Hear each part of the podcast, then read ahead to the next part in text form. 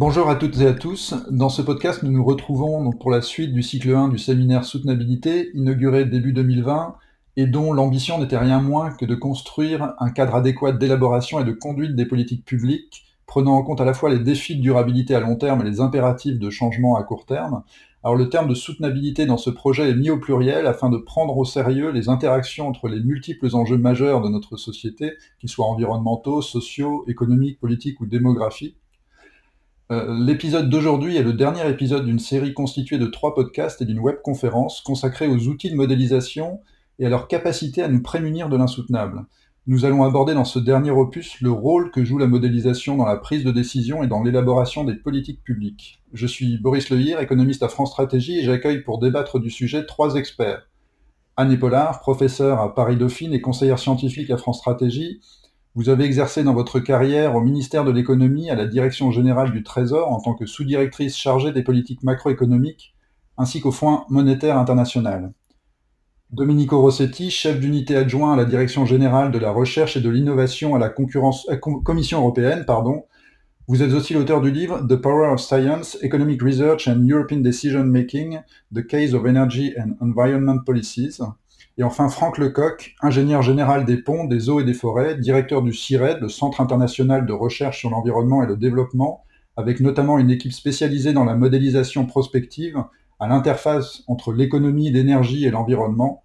Vous êtes aussi le coordinateur d'un chapitre du prochain rapport d'évaluation du GIEC, le groupe international d'experts pour le climat, qui est à paraître en 2021. Alors ma première question va s'adresser à Anne Pollard. Anne Paulin, à la direction générale du Trésor, vous étiez donc en, charge des politiques macroéconomiques. Est-ce que vous pouvez nous expliquer pratiquement le rôle des modèles dans la définition des politiques économiques et nous dire si euh, les dimensions euh, de soutenabilité sont prises en compte, notamment dans le cadre de l'évaluation ex ante, c'est-à-dire en amont de la construction d'une politique qui vise euh, à relancer l'économie? Est-ce qu'on va s'intéresser aussi aux impacts indirects sur l'environnement ou sur les inégalités, par exemple? Et si oui, comment fait-on cela? Euh, bonjour, euh, bonjour à tous, merci de l'invitation. Euh, je vais parler de mon expérience d'utilisation des modèles pour la définition des politiques économiques à la Direction générale du Trésor, au ministère des Finances, entre 2005 et 2013. Donc ça date un peu, hein, mais je crois savoir que les choses se déroulent aujourd'hui à peu près de la même façon. La première chose que je voudrais faire, c'est de démystifier un petit peu l'usage des modèles, mais je vais quand même expliquer la façon dont ça se passe précisément. Lorsqu'une mesure est envisagée par un, gouvernement, souvent c'est des mesures fiscales, mais pas toujours, euh, cette mesure est analysée et elle est affinée et puis discutée, recalibrée à l'aide de plusieurs types de modèles. Alors, je vais d'abord parler des modèles eux-mêmes et du processus de décision, avant de parler de la façon dont la soutenabilité est, prise en compte. Euh, alors, par exemple, si on envisage de réduire un impôt, disons par exemple la taxe d'habitation, la Direction générale du Trésor va avoir recours à tout un tas de modèles différents pour analyser la mesure. Alors la première chose à faire, dont on parle rarement finalement, c'est d'utiliser des modèles qui sont relativement simples pour mesurer le coût fiscal de la mesure en faisant l'hypothèse que les comportements des ménages ne changent pas du tout à la suite de la modification de l'impôt. Donc c'est assez simple à faire, mais ça requiert des très grosses bases de données euh, surtout si par exemple on décide de supprimer la taxe d'habitation pour les 80% des ménages les moins riches. Donc il faut les identifier, regarder combien ils payent, leur supprimer cette taxe euh, euh, de façon dans la base de données pour pouvoir calculer combien ça tout coûte. Donc avec ces mêmes modèles, encore une fois, qui sont relativement simples, mais qui nécessitent beaucoup d'informations, on peut aussi mesurer l'impact de la même mesure sur les inégalités, toujours sous l'hypothèse un petit peu simplificatrice, mais qui est nécessaire dans un premier temps, que tous ces ménages ne vont pas changer de comportement. Vous, vous payez 1000 euros de moins de taxes d'habitation, et bien voilà, vous payez moins 1000 euros de moins. On peut regarder ce que ça fait sur la distribution des revenus, euh, de la distribution des revenus. Dans un second temps, une fois qu'on connaît le coût de la mesure, euh, voir aussi son impact sur la distribution des revenus disponibles, on va chercher à savoir l'impact que cette base d'impôt va générer sur le reste de l'économie. Qu'est-ce que vont faire les ménages avec ce surcroît de revenus? Est-ce qu'ils vont l'épargner? Est-ce qu'ils vont le consommer? Dans quelle proportion? Et comment ces changements de comportement, pour le coup, euh, vont entraîner ou pas une hausse du PIB, de l'emploi, des importations, des recettes fiscales et de tout un tas de choses? Alors pour faire ça, on a besoin des modèles qu'on qu'on appelle macroéconomiques et il y en a plusieurs types, que je vais pas nécessairement énoncer, hein. Pour les connaisseurs, il y a des modèles macroéconométriques, des modèles d'équipe générale, des modèles DSGE, des petites maquettes ad hoc, il y a plein de choses qu'on peut mobiliser. De fait, la direction générale du trésor, elle, elle en a plusieurs, elle a plusieurs, modèles, mais il y a un modèle principal qui parfois a eu les honneurs de la presse, qui s'appelle le modèle Mésange et qui est un modèle macroéconométrique et qui est plutôt d'inspiration keynésienne pour ce qui est d'évaluer l'impact des mesures sur le court terme. Pour le long terme, il est plutôt classique, hein, c'est-à-dire que c'est plutôt l'offre qui domine et pas la demande. Donc dans les faits, ce modèle il est utilisé très régulièrement pour, mesurer donc les effets de bouclage des mesures dont l'impact initial, l'impact budgétaire initial et l'impact sur les inégalités a été auparavant mesuré par des modèles plus microéconométriques avec toutes ces bases de données. Dans le même temps, on utilise ce gros modèle parce qu'on a l'habitude et qu'il est bien, il est bien dominé, mais la plupart du temps, on, valide un petit peu les résultats de ce modèle avec l'utilisation de modèles qui sont un petit peu plus compliqués à, utiliser et, avec des qualités différentes. Voilà. À partir de là, une fois que le coût de la mesure microéconomique a été calculé, enfin le coût de la mesure sur des bases de données microéconomiques a été calculé, que le modèle macroéconométrique ou économique a donné quel allait être l'impact sur l'ensemble de l'économie, eh bien on met ces chiffres à la disposition euh, du ministre et de ses conseillers et on a ou pas euh, une réaction. Et l'appétence des politiques pour une discussion sur la base des résultats du modèle, ça varie énormément d'un ministre à l'autre, d'un gouvernement à l'autre, et il n'y a pas de règle générale. J'ai vu à peu près euh, tout se dérouler euh, en l'espace des, quelques huit années où, j'ai beaucoup fait de modélisation au ministère des Finances. Alors à partir de là, on envisage trois types de soutenabilité. Donc la soutenabilité, elle n'est pas, elle, pas dans le modèle. Enfin, pas toutes. Euh, la première soutenabilité, c'est celle des finances publiques. Et donc, on va se demander quel est l'impact de la mesure sur la dette et le déficit public. Pour ça, les modèles sont assez bien équipés. Euh, ils sont assez bien équipés. Ils disent, bah voilà, la dette va augmenter de temps ou le déficit public sera de temps. Le problème, c'est qu'ils sont très linéaires. Euh, et donc, on va dire, bah voilà, la dette va passer de 90% du PIB à 91% du PIB.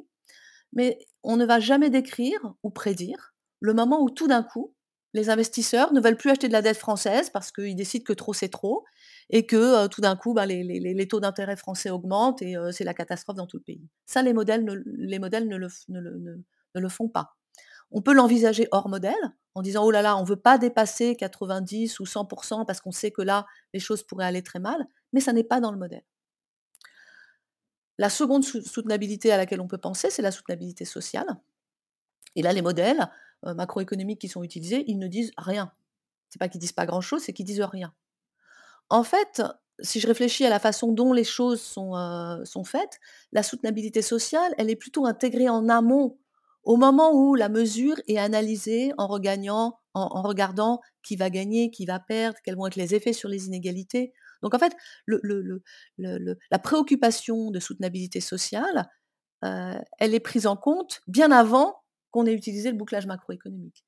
C'est rarement le bouclage macroéconomique ou les effets d'entraînement euh, d'une mesure donnée qui vont être la source euh, de problèmes sociaux. C'est plutôt la mesure en elle-même, initialement, avant même que le bouclage euh, ait eu lieu. Et du coup, c'est le boulot des spécialistes qui calibrent les mesures initiales de s'occuper de la soutenabilité sociale.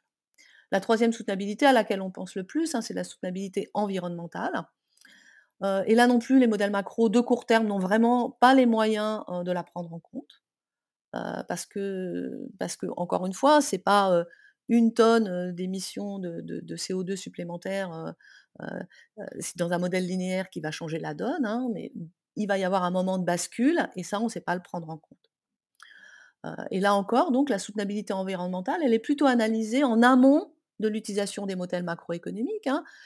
Par exemple, dans le cas de la taxe carbone, les promoteurs de la mesure calibrent une taxe pour réduire l'utilisation des hydrocarbures sur un sentier qui est désirable pour l'environnement.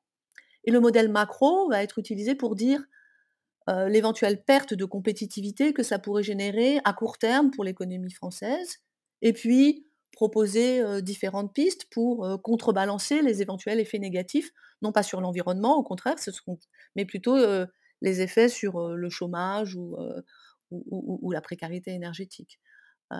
Voilà, c'est un peu, je ne sais pas si c'est clair, mais c'est un petit peu la chose dont, je vois les choses, la façon dont je vois les choses, et, effectivement, la soutenabilité, elle n'est pas prise en compte par les modèles, mais ça ne veut pas dire qu'elle n'est pas dans la tête de tout le monde au moment où les politiques sont décidées.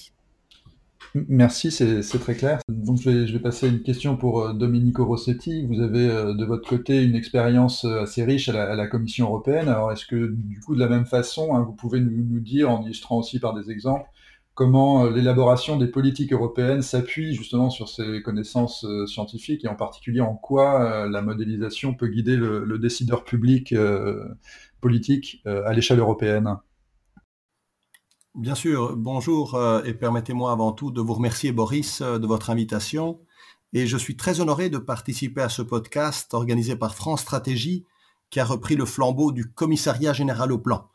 J'aime souvent rappeler que Jean Monnet, le premier commissaire au plan, a aussi été le premier président de la haute autorité de la CECA, l'ancêtre de la Commission européenne que nous connaissons aujourd'hui. En un mot, que ce soit en 1950 ou en 2020, il n'y a qu'un petit pas entre Paris et Bruxelles. Euh, maintenant, Boris, et pour répondre à votre question, comment les politiques européennes s'appuient sur les connaissances scientifiques et sur la modélisation? Euh, J'aimerais relever euh, trois points. Tout d'abord, et en particulier en situation de crise, qu'elle soit sanitaire comme aujourd'hui ou économique, les responsables politiques doivent veiller à évaluer les impacts économiques, sociaux et environnementaux de leurs choix. Dans une démocratie moderne et développée, comme c'est le cas en Europe, les citoyens sont en droit de savoir pourquoi et sur quelle base objective les gouvernants proposent telle ou telle politique. Dans le jargon bruxellois et en bon français, nous parlons de l'impact assessment à Bruxelles. Et pour moi, l'analyse d'impact est l'autre face de la bonne gouvernance. Et ces évaluations sont faites, dans la plupart des cas, à l'aide d'outils quantitatifs et de modèles. Euh, si je peux me permettre la deuxième, deuxième point de ma réponse, sur comment les politiques européennes s'appuient sur les modèles, eh bien la Commission, la Commission européenne, dans sa fonction de moteur législatif, défend la crédibilité de ses initiatives politiques par des rapports scientifiques indépendants. C'est un élément qui n'est pas assez souvent mis en évidence, et c'est ce que j'essaie de faire dans mon livre The Power of Science, pour montrer le rôle des scientifiques en amont des décisions européennes. Eh bien, la Commission européenne, qui doit défendre la crédibilité, euh, utilise les modèles qui joue une place primordiale, en, tous les cas, euh, pour les politiques énergétiques et environnementales euh, que j'ai analysées. Et l'analyse systémique offerte par les modèles permet une cohérence à l'analyse euh, d'impact. Je vous rappelle que la Commission est confrontée à un Conseil des ministres solidement ancré sur les intérêts nationaux. La Commission est aussi confrontée à un Parlement européen qui est élu démocratiquement et des parties prenantes, nous appelons ça les stakeholders ici à Bruxelles, toujours plus exigeants sur la scène européenne. Et la Commission doit légitimer, le bien fondé de ses actions sur la science, sur ce que j'appelle entre guillemets la force des chiffres, bref, sur les résultats de la modélisation.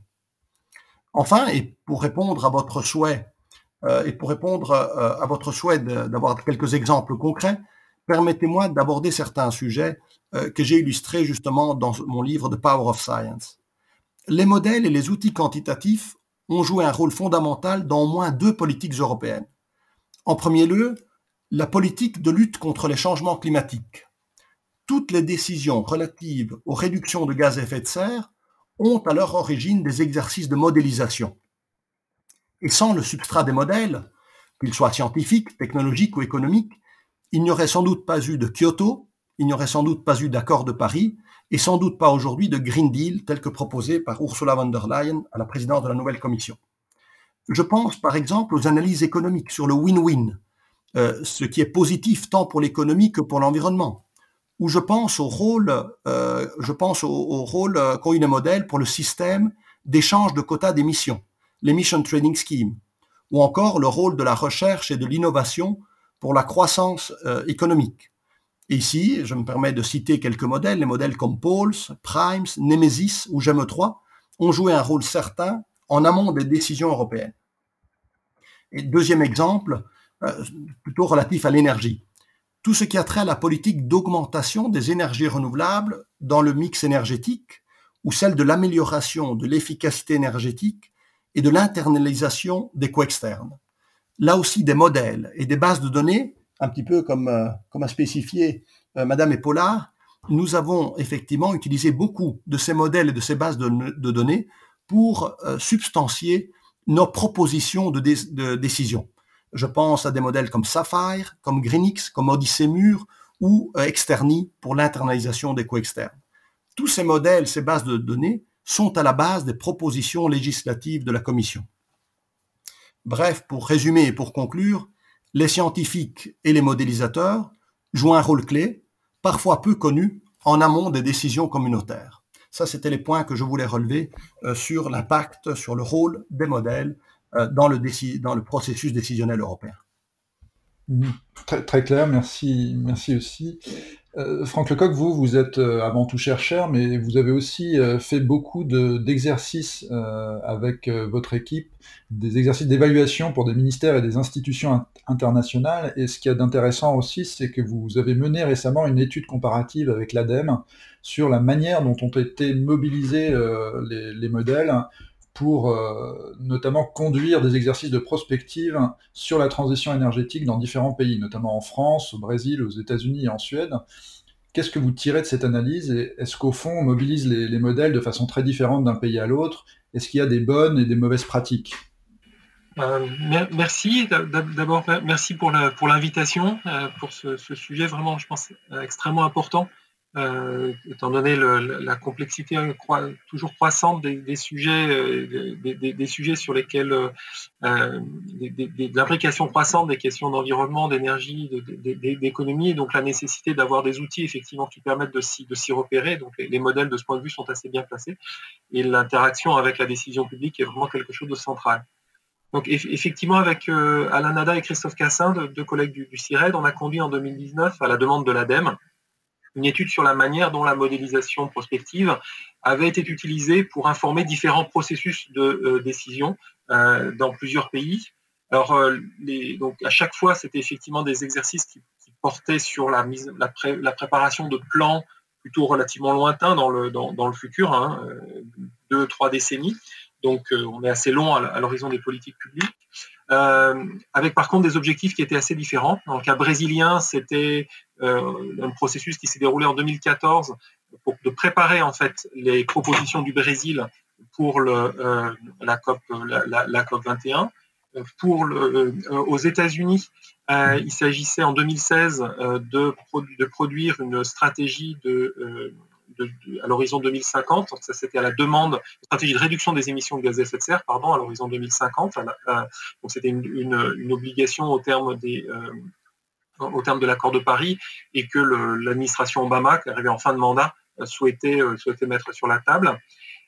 et puis en France, donc le processus qu'on a regardé, c'est la construction de la seconde stratégie nationale bas carbone, donc la SNBC, SNBC qui, qui avait donc en 2018 et l'objectif était donc de construire une stratégie pour aller vers l'objectif de zéro net émission, zéro émission nette pardon, à l'horizon 2050. Euh, donc dans tous les cas, dans ces trois processus, la modélisation a joué un rôle, euh, un rôle important. Plusieurs équipes de modélisation mobilisées, euh, construction de production de, scénarios qui ont fait partie intégrante des rapports qui ont été remis. Euh, alors, ce qui est intéressant, déjà, un premier point qui, là, pour le coup, est commun à l'ensemble de ces pays, c'est que euh, ce n'est pas un modèle qui est utilisé, mais c'est très souvent euh, une collection, un agrégat de différents modèles.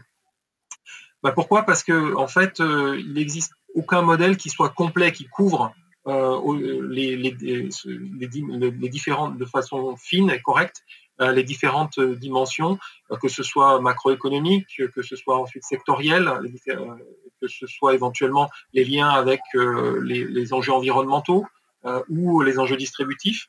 Et donc, si on veut regarder de façon un peu ces différentes dimensions, il faut souvent rassembler, mettre ensemble, faire dialoguer des, différents modèles.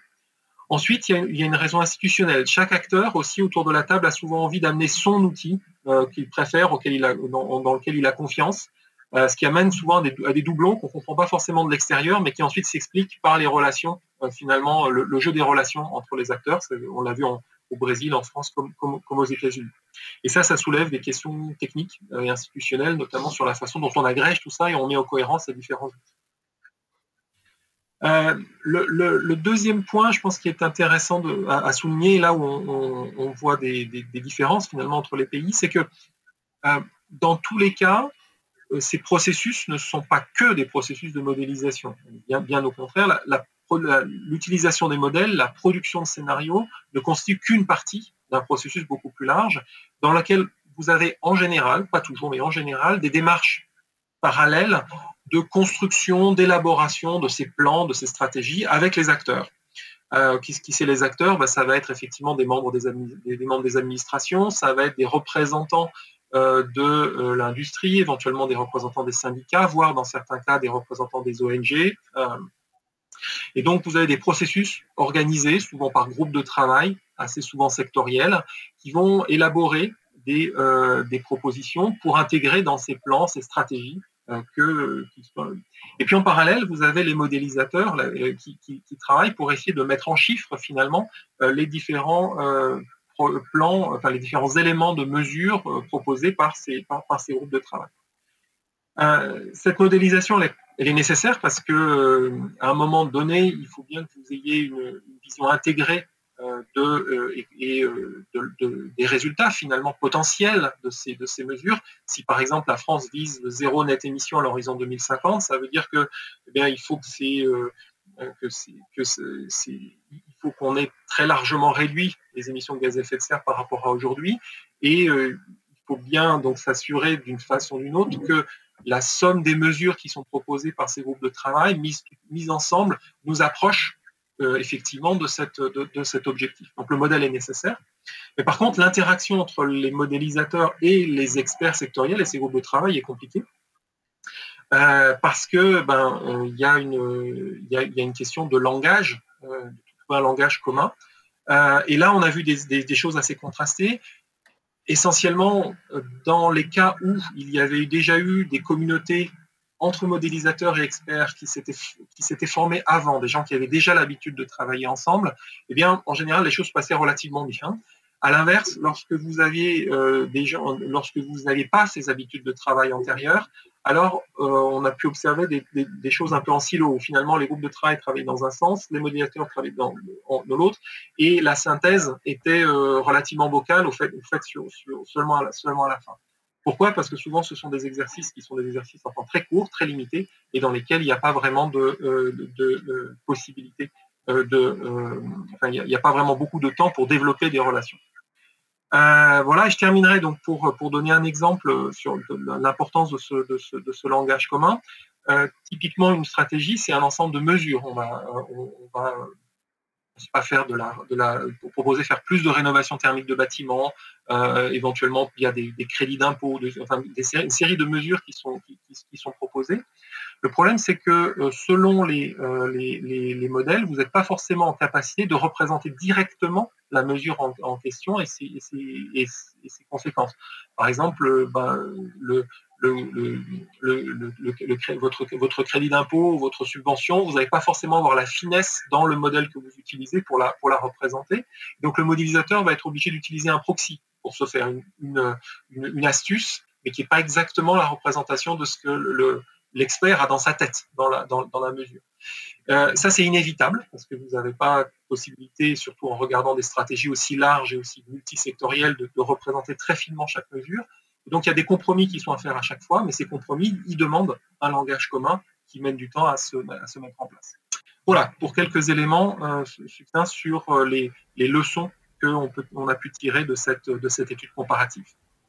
Merci beaucoup.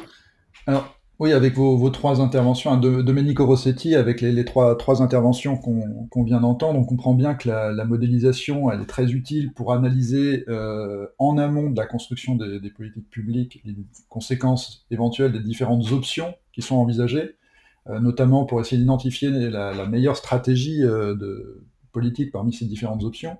Mais au final, en aval, n'y a-t-il pas aussi une certaine tentation des pouvoirs publics à utiliser les résultats de modèles justement comme argument d'autorité scientifiques pour asseoir la politique retenue, quitte à prendre justement quelques libertés sur la signification exacte des scénarios qui, qui sont produits par les modèles. Oui, merci Boris. Ce risque existe, euh, existe sans doute, mais personnellement, je ne l'ai jamais vécu en plus de, 20 ans de Commission européenne. Par contre, il est parfaitement vrai que la Commission s'appuie sur les données scientifiques pour justifier économiquement et défendre politiquement ses initiatives. Ça, c'est quelque chose d'assez clair. Mais cela reste au niveau des documents de travail de la, Commission, au niveau des communications et c'est un drôle d'outil législatif. Hein. Donc les communications de la Commission, elles sont publiées au journal officiel.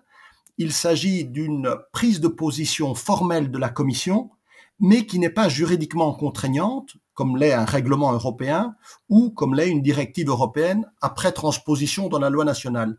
Donc je dirais que la Commission, souvent, euh, elle, a, euh, elle a comme rôle de traduire, euh, des questions éminemment techniques en aspect politique pour que le Parlement européen et le Conseil puissent décider.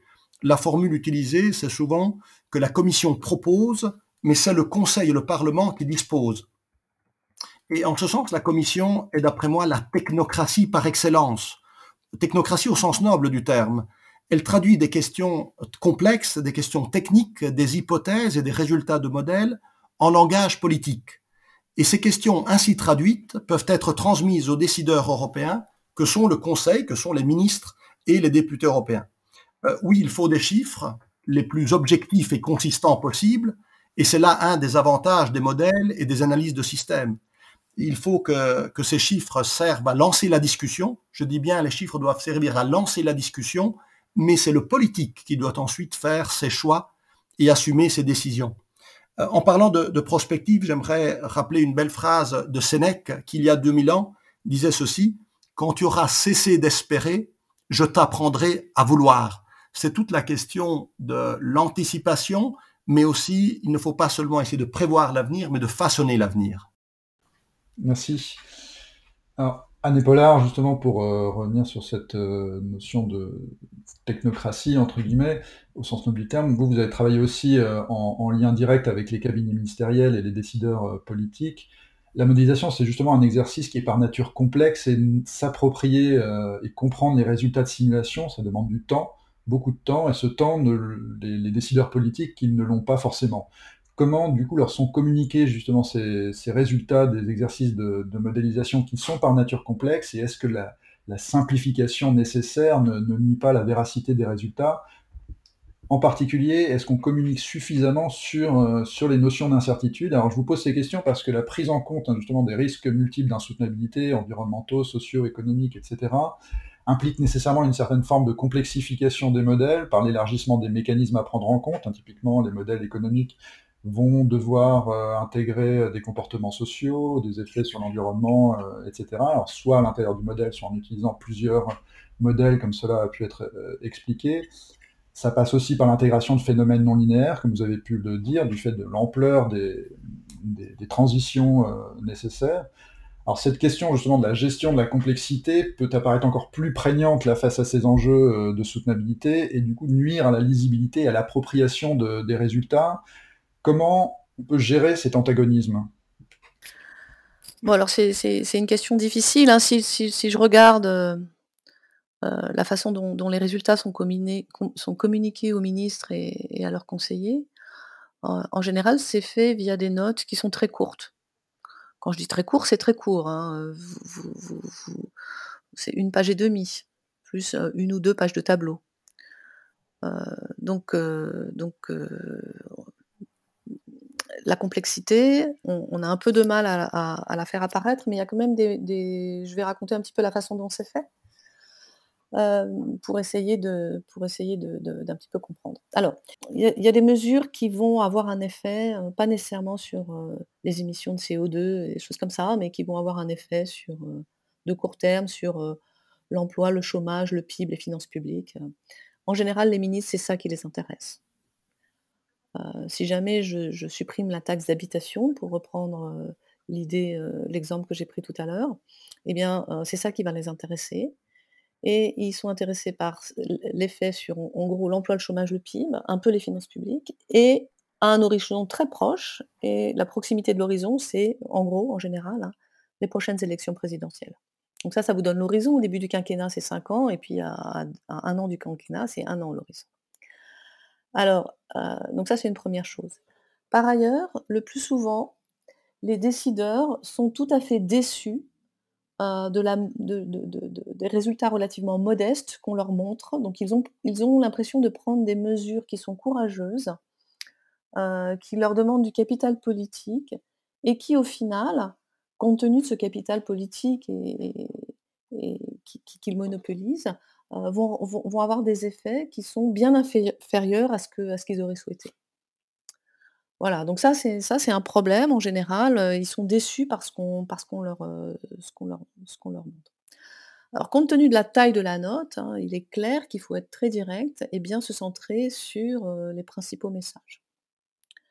Donc la façon dont on introduit un petit peu la complexité, outre le fait que c'est souvent écrit au conditionnel, mais ça ne suffit pas.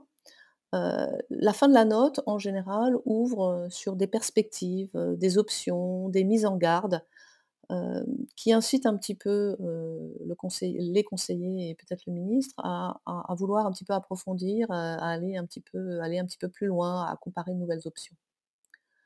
Parfois, quand on nous demande d'analyser une mesure dont, les résultats sont vraiment faibles ou, antagonistes avec l'horizon, avec l'effet recherché, bah, la note se termine par une petite alerte en disant, «Si vraiment c'est ça que vous voulez faire, ben, il y a peut-être d'autres moyens un peu plus efficaces» ou «Attention, ça a l'air bien sur le papier, puis finalement, c'est pas si bien que ça». Donc voilà, la complexité, elle est elle elle est là. Elle sort pas du modèle, elle sort, du c'est le travail du haut fonctionnaire de faire ça. Alors maintenant, sur la soutenabilité environnementale et la soutenabilité sociale, hein, comme je l'ai dit, c'est pas dans les modèles macroéconométriques. Euh, ça ne veut pas dire que c'est pas que, que, c'est pas pris en compte. Hein. Il y a des gens qui font, enfin il y a des gens, il y a d'autres modèles qui analysent spécifiquement la, soutenabilité environnementale, d'autres qui regardent un peu moins peut-être la soutenabilité sociale. Et les, décisions politiques, elles ne sont pas prises uniquement sur la foi de ce que raconte le modèle macroéconomique, mais évidemment aussi sur ce que disent les analyses de soutenabilité environnementale et soutenabilité sociale. Donc il n'y a pas qu'une seule, dimension. Comme l'a bien dit Franck Lecoq tout à l'heure, on a besoin d'un grand nombre de modèles.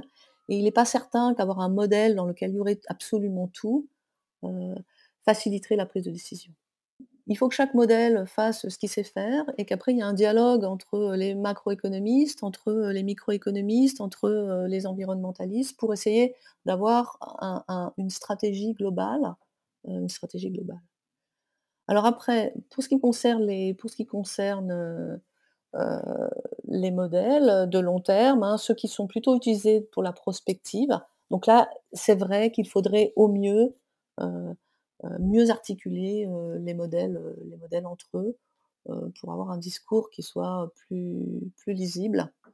Je crois que des progrès ont été faits dans les dernières années. On progresse et les différentes communautés scientifiques euh, prennent de plus en plus l'habitude de discuter entre elles. Alors il reste quand même une question très difficile à, modéliser. Hein. Euh, personne ne sait quand la crise éclate. Personne ne sait quand la crise sociale va éclater. Personne ne sait exactement euh, quel est le tipping point, le moment où ce, qui se passe euh, dans l'environnement sera devenu irréversible. Personne ne sait le moment où euh, la dette publique française deviendra insoutenable, si elle le devient un jour. Donc ça, on ne sait pas le mettre dans les modèles. On peut dire qu'il faut faire attention, que là, on touche vraiment, on a l'impression qu'on touche les limites. Il n'y a aucun, aucun modèle, jamais, euh, qui pourra vous dire c'est à l'instant T, au moment où on dépasse cette borne, que les choses vont éclater. Ça, je, crois qu'on ne sait pas le faire. Je pense qu'on ne saura jamais le faire et je ne suis pas sûre que ça vaille la peine de perdre du temps à essayer. Voilà. Alors justement, pour rebondir sur cette difficulté à, prévoir, Franck Lecoq, au fond, les discussions hein, sur l'interprétation des, résultats des, modèles ne reposent-elles pas aussi sur un malentendu sur, le, sur le, rôle que doivent avoir ces modèles et des chiffres qu'ils produisent, en particulier quand on a préparé le, quand on a échangé pour préparer ce podcast, vous avez souligné l'importance de distinguer euh, les exercices de prospective d'un côté et les exercices de prévision de l'autre. Alors peut-être vous pouvez dire un mot euh, sur, euh, sur ces concepts aux auditrices et aux auditeurs et ce que cela implique, notamment pour l'étude des risques d'insoutenabilité? Oui, je, pense qu'effectivement, il y a une... Enfin, l'utilisation des, modèles euh, et le rôle, le, rôle qu'ils vont jouer, ce qu'on va leur faire dire, va dépendre euh, du processus de, politique dans lequel on se, trouve. C'est pas, c'est quand même pas exactement la même chose que d'évaluer euh, les, impacts sur un horizon de, court moyen terme sur une mesure très, ciblée, très particulière, ce ce ce qu'a décrit Anne Pollard, d'évaluer, de faire de l'étude d'impact sur des directives à grande échelle et à plus long terme, je ne sais pas, sur le paquet climat-énergie de, la, Commission européenne, par exemple, euh, ou, encore de, réfléchir, d'utiliser des modèles pour nourrir euh, la construction d'une stratégie à l'horizon 2050. Donc on, a, on est sur des, types de décisions qui ne sont pas exactement les mêmes. Euh, et l'information qui est, qui donc le, le, rôle du modèle va forcément être différent. Alors moi, je, voudrais insister plus effectivement sur les exercices qui vont à plus long terme, hein, ceux qui ont l'horizon le plus lointain, puisque c'est ceux dans lesquels on travaille avec la, situation d'incertitude la plus, forte, à la fois sur bah, ce, qui va se, passer, euh, sur par exemple l'évolution des technologies dans, le, dans, progrès technique dans le futur. Euh, et puis aussi, ce sont des, horizons, plus on va loin, plus il me semble les, que les, les différences d'appréciation, les différences de vision du, monde sur euh, les, pardon, les controverses qu'on peut avoir sur la façon même dont fonctionnent les systèmes que l'on étudie vont avoir de, vont avoir de, de, l'importance. Euh, bah, par exemple, à, Népolar, on a, on, a, a, parlé, il y a, il y a, différentes, il y a différentes façons de, de représenter dans, dans, les modèles, dans, dans les, de, représenter la réponse par exemple de la, de, de, la, de la, croissance économique à euh, des, euh, à, des chocs selon, par exemple, plus ou moins des modèles qui sont plus ou moins, plus ou moins keynésiens sur le, sur, sur, le court terme. Bah, ces, ces, différences de, de, représentation de la façon dont on fonctionne le logiciel vont avoir euh, Enfin, plus je, pousse dans, je pousse vers le, vers le futur, plus, plus ces, ces représentations risquent d'être importantes. et, donc dans un, dans un univers comme ça où on est dans un plus je vais loin, plus je suis dans un océan d'incertitude. Euh, l'enjeu de le modèle est de moins en moins de dire ce qui va être, donc de prévoir, euh, mais euh, et Domenico Rossetti a prononcé le mot de plutôt faire de la prospective, donc d'explorer finalement différents mondes, différents mondes possibles ou plausibles, de fournir au moins une image cohérente des, futurs, des, images cohérentes du futur.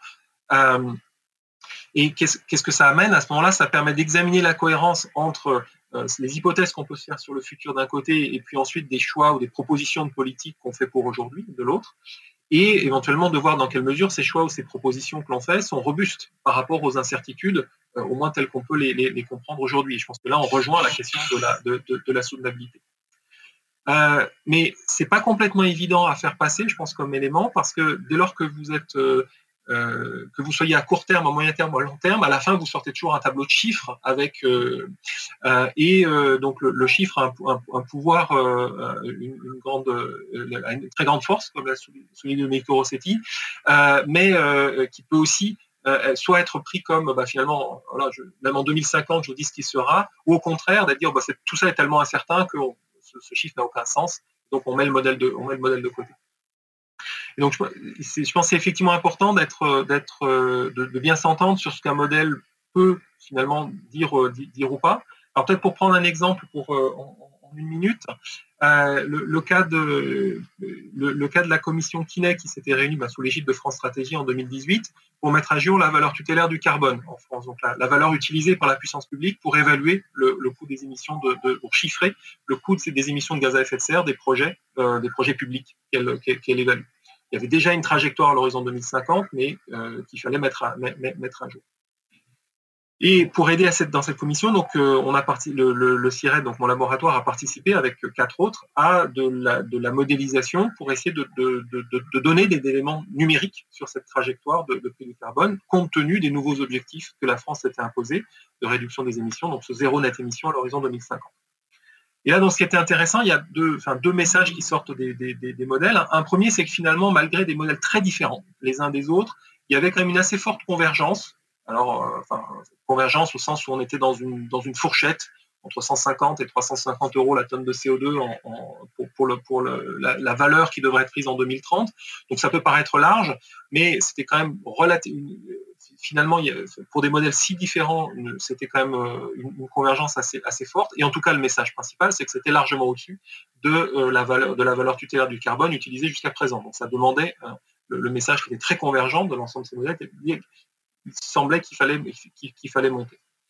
Peut-être encore plus intéressant, c'est que quand on poussait ces modèles à 2050, on essayait de dire, ben voilà, c'est quoi la valeur tutélaire du carbone qui correspondrait à zéro net émission? Eh ben, ces modèles convergeaient pas pour la plupart ils n'arrivaient pas à trouver une valeur euh, parce que la réduction des émissions, elle était trop importante pour, eux, ou alors ils, trouvaient des valeurs mais très, très extraordinairement élevées et probablement, enfin, qui, n'étaient pas réalistes, très très clairement hors, euh, en tout cas pas pas, pas, pas, pas, acceptables. Alors, on peut dire simplement que bah, les modèles, ils n'étaient pas, ils pas adaptés à euh, ce type d'effort aussi, aussi, aussi important. Ça, c'est le, la première leçon. Mais ce qui est peut-être plus intéressant encore, c'est de, de, voir que finalement, qu'est-ce que ça veut dire? Ça veut dire que finalement, euh, on ne peut pas réaliser cet objectif à l'horizon 2050 avec les hypothèses qui sont aujourd'hui dans ces outils. Donc ça veut dire qu'il y a quelque chose qui manque. Et le point intéressant, c'est qu'est-ce qui manque justement? Est-ce que c'est qu'il faut, il faut que les modèles sont trop pessimistes sur le projet technique? Est-ce que c'est qu'ils sont trop pessimistes sur les impacts macroéconomiques, les coûts finalement d'un effort de réduction d'émissions? Ou est-ce que euh, finalement ils sont pas assez généreux en termes de baisse de la demande, ils n'anticipent pas correctement euh, le fait que les ménages vont plus réduire leur demande d'énergie dans le futur que, euh, dans les scénarios qui sont mis, en place. Et donc même ce résultat négatif-là, eh ben, c'est un résultat qui finalement est, est, intéressant, est une façon d'utiliser, enfin, très utile d'utiliser les, les, parce que simplement là ça pointe vers des, des endroits où il faut, il faut, il faut regarder. Voilà, donc je pense que ces deux points que je, voulais faire. Me semble important pour, pour euh, euh, encore une fois, bien s'entendre sur ce qu'on peut attendre ou pas de ce type d'outils, au moins dans des processus de, des procédures de décision qui concernent le long ou le très long terme. Merci. Alors pour finir, une dernière question très brève que je vais vous adresser à vous trois. En trois mots, une minute maximum. D'après vos expériences respectives, quels sont selon vous les trois éléments clés de bonne pratique dans l'usage des modèles pour l'élaboration des politiques publiques? Franck Lecoq, pour commencer. Alors, trois, trois, trois choses. Je pense euh, le premier que j'ai déjà, sur lequel j'ai déjà pointé, c'est mettre en place et faire vivre au long cours des collectifs entre modéliateurs et experts, euh, en amont des exercices eux-mêmes. Euh, deux, c'est effectivement avoir cette, euh, cette, culture de l'incertitude et de, la construction de différents scénarios. Euh, et donc ça, ça c'est vraiment important, d'autant plus qu'on est dans le, dans, le, dans, le long, dans, le long terme. et puis trois, le fait aussi que bah, ce sont des outils qui ne tombent pas du ciel, qui, quand on en a besoin pour, pour, être mobilisés en temps très court, pour des, exercices d'évaluation politique, bah, il faut qu'ils soient prêts, qu'ils aient été calibrés correctement, etc. Et donc ça, ça demande euh, du soutien amont à leur construction et leur à leur amélioration. Voilà, j'espère une minute, les trois points que je voulais mettre en avant. Domenico Rossetti oui, merci Boris. D'abord, je suis euh, épaté et, très heureux qu'il y ait une telle convergence de vues entre ce que dit François Franck Lecoq, euh, Anne Paula, et, ce que j'ai vraiment en tête. Donc, ça me fait vraiment plaisir et merci à France Stratégie d'avoir organisé cette réunion. Euh, trois éléments de, réponse. Euh, à mon avis, il faut d'abord de la transparence. Il est primordial de dire explicitement d'où viennent les résultats, quels modèles ont été utilisés. C'est le minimum minimum lorsque l'on parle de politique publique. Et là, c'est un point euh, essentiel. Donc, d'abord de la transparence. Deuxièmement, ces modèles doivent, d'après moi, faire l'objet d'une revue par les pairs, ce qu'on appelle peer review. C'est un travail de bénédictin, mais qui est essentiel, parce que ce peer review donne, en effet de la crédibilité, ou, au contraire perd de la crédibilité euh, au modèle, et, donc il faut absolument cette transparence scientifique. Donc transparence publique premièrement, transparence scientifique deuxièmement.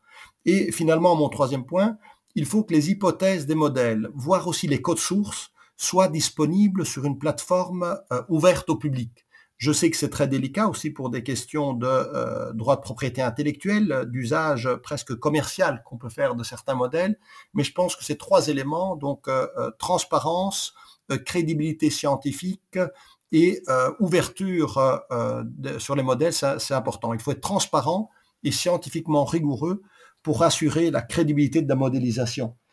comme j'étais un peu plus bref, si je peux prendre encore cinq quelques secondes, Boris, je pense qu'il est important aussi que l'on mette les hommes et les femmes, les experts qui, définissent un récit, euh, une histoire, un scénario euh, qui est souvent qualitatif. À quoi veut-on, euh, qu'est-ce qu'on veut atteindre? Et que l'on mette ensemble les quantitatifs, les modélisateurs. Il y a quelques années, j'avais fait cet exercice dans Global Europe 2050 et c'est quelque chose de difficile, de pénible, hein, de mettre les qualitatifs et les quantitatifs ensemble mais je pense que c'est essentiel d'avoir un récit attractif, appealing, une histoire politique qui fait, euh, je ne dis pas l'unanimité, mais qui fait le consensus, et puis que l'on puisse quantifier euh, ces scénarios euh, de façon numérique. Et là, évidemment, les modèles sont essentiels. Merci. Merci à vous. Et pour finir, donc, Anne Pollard. Alors moi, je, comme, comme Domenico Rossetti, je, euh, j'observe qu'en fait, on n'a pas de divergence, on, envisage les choses un petit peu de la même façon avec Franck Lecoq, donc Domenico Rossetti et, moi-même. Euh, il faut faire un usage raisonné des, des modèles et essayer de dépassionner le débat quand il devient passionné. Il n'y a pas de, il a pas de, modèle parfait, il faut que les modèles discutent et il faut que les experts euh, discutent entre eux. Alors, il faut de la transparence, mais j'ajouterais aussi que je ne sais pas si c'est le cas partout, je crois que ça l'est, mais en France au moins, euh, s'est développé depuis 10-15 euh, ans une capacité en dehors de l'administration de faire des éléments, de construire des scénarios euh, sur des politiques de court terme, de moyen terme, de long terme. il y a les, équipes universitaires, notamment, sont de mieux en mieux équipées en données, en moyens. Et le fait que, que, les scénarios ou les, questions qui sont étudiées à l'intérieur de l'administration le sont aussi à l'extérieur. Ça permet de nourrir le débat. Et, donc c'est très utile. Et, donc les, modèles, dans ce cas-là, peuvent participer à la, à la, discussion démocratique plutôt que d'être envisagés comme des choses compliquées et dont on ne comprend pas donc on comprend pas les résultats. Donc je crois que la communauté des modélisateurs a tout intérêt, comme elle le fait déjà, à exposer ses résultats et à les discuter et pas à laisser entièrement à l'administration le monopole de la manipulation de ces outils. Merci beaucoup à vous trois d'avoir accepté de participer à ce podcast et merci à toutes les auditrices et à tous les auditeurs de nous avoir suivis. Ce podcast de France Stratégie conclut donc notre séquence de 4 épisodes consacrés aux outils de modélisation et à leur capacité à nous prémunir de l'insoutenable. Retrouvez tous les podcasts de France Stratégie et plus d'informations sur le séminaire soutenabilité sur stratégie.gouv.fr. Merci et au revoir.